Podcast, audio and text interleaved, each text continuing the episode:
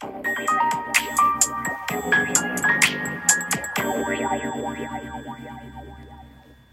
んばんは。炎上しそうで炎上しないさすらいのエンタメ系ウェブウォッチャーテリーのよもやますぎる部屋でございます。いかがお過ごしでしょうか？えー、先日、10月31日の日はですね、もう1週間以上経ってますけども、まあハロウィンだったわけなんですよね。えー、今年も、まあ雨の中渋谷はある程度人がいたみたいですし、えー、まあ、もう止められないだろうね。完全封鎖するしか、えー、無理なんでしょうけどもね。えー、あとはそうですね、地味ハロウィンなんかももう毎年恒例行われてますけども、行われていて。で、僕が住んでいた福岡。福岡はですね、去年まで、えー、ケゴ公園という天神のど真ん中にある、えー、公園。まあ、そんなに広くはないんですよ。全然都会の公園なんで広くはないわけなんですが、そこになんか去年は6000人ぐらい集まってて、あのコロナ禍でね、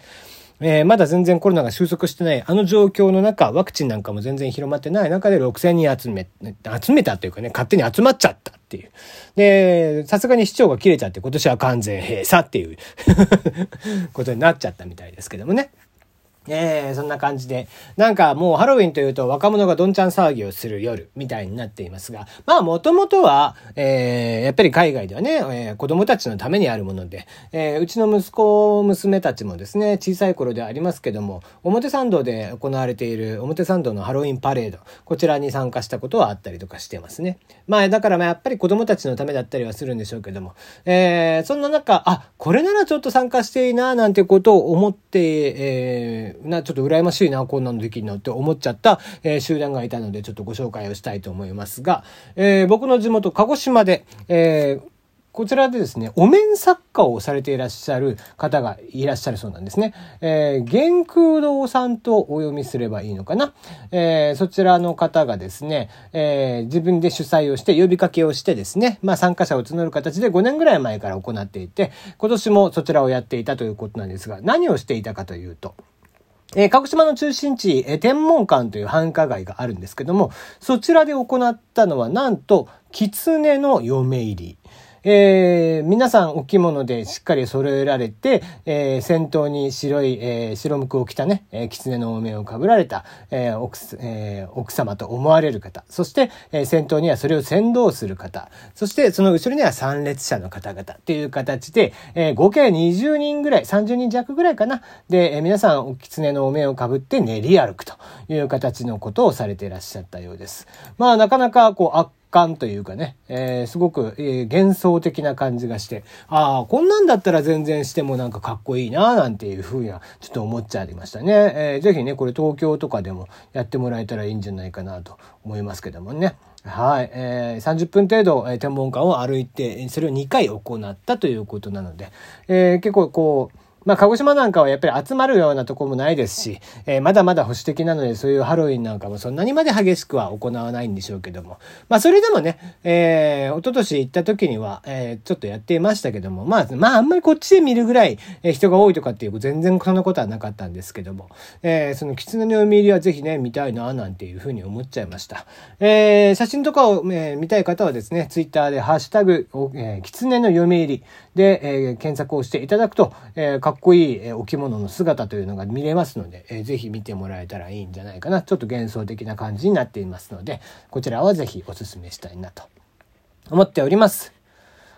はい、えー、そうですね。えー、こう、まあ、秋になりまして、えー、ファッションとかもね、一番ちょっとなんだろうな、どれ着ればいいんだろうな、みたいな時期が続いて、まあ、服屋さんとかに行くこともあるんでしょうけども、えー、まあ、ビームスジャパンですね。こちらがですね、新しい新作のアイテムを、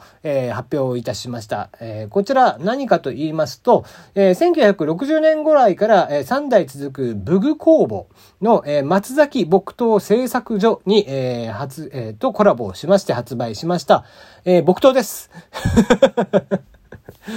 ビームスジャパンの木刀。はい。サイズは小、中、大の3つですね。こちらは、純粋に木刀です。意味がわからない。えー、ただ、あの、結構ですね、綺麗な形になっておりまして、やっぱり一本一本ですね、こちらの製作所さんは作られているそうで、えー、木材の段階から一本一本すべて手作業で製造されており、木刀にビームスジャパンのロゴをデザインされたもので、えー、南九州産のカシの木、こちらを使用して温かみのある風合いに、えー、仕上げたということなんですね。えー、昔、まあ今の子たちはどうなんだろうね。京都とか奈良とかに、えー、修学旅行に行ったりとかすると、えー、決まって木刀を買って帰ってくると。えー、僕も小学校の時に少林寺拳法というのをやっておりまして、そちらの全国大会で京都に遊びに行った際には、えー、翌日観光をっていう形で書いてきましたけども、当然、小学校5年生の僕は木刀を買って帰ってきましたからね。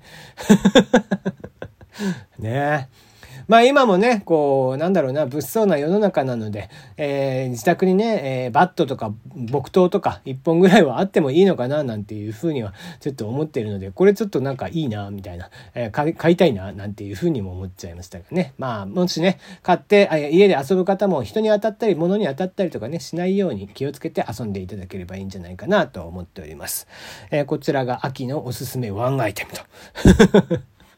いうことですね。そしてもう一個、えー、こう面白いアイテムを見つけましたんで、こちらの方もご紹介しておきましょう。こちらは、えー、残念ながら試作品というかね、えー、あ、まあ、あくまでコンセプトモデルとでも言いましょうか。えー、とある YouTuber さんが作られたものになるんですけども、えー、明治から発売をされているアポロありますよね。えー、先端が、えー、いちごのチョコレート。そして、えー、後半がちょ普通のミルクチョコレートという形の2層構造。で、えー、発売当時に人類初の月面着陸に成,、えー、成功しましたアポロ11号。こちらの指令線をモチーフとしました円錐形の、えー、側面にギザギザがついているのが特徴のアポロ。皆さんもちっちゃい頃から、え何度か食べてられたことはあるんじゃないかなと思いますが、こちらをロー IQ さんという方が、えー、ツイッターなどで発表をしまして、えー、アポロを分解売するための工具なるものを発表しました。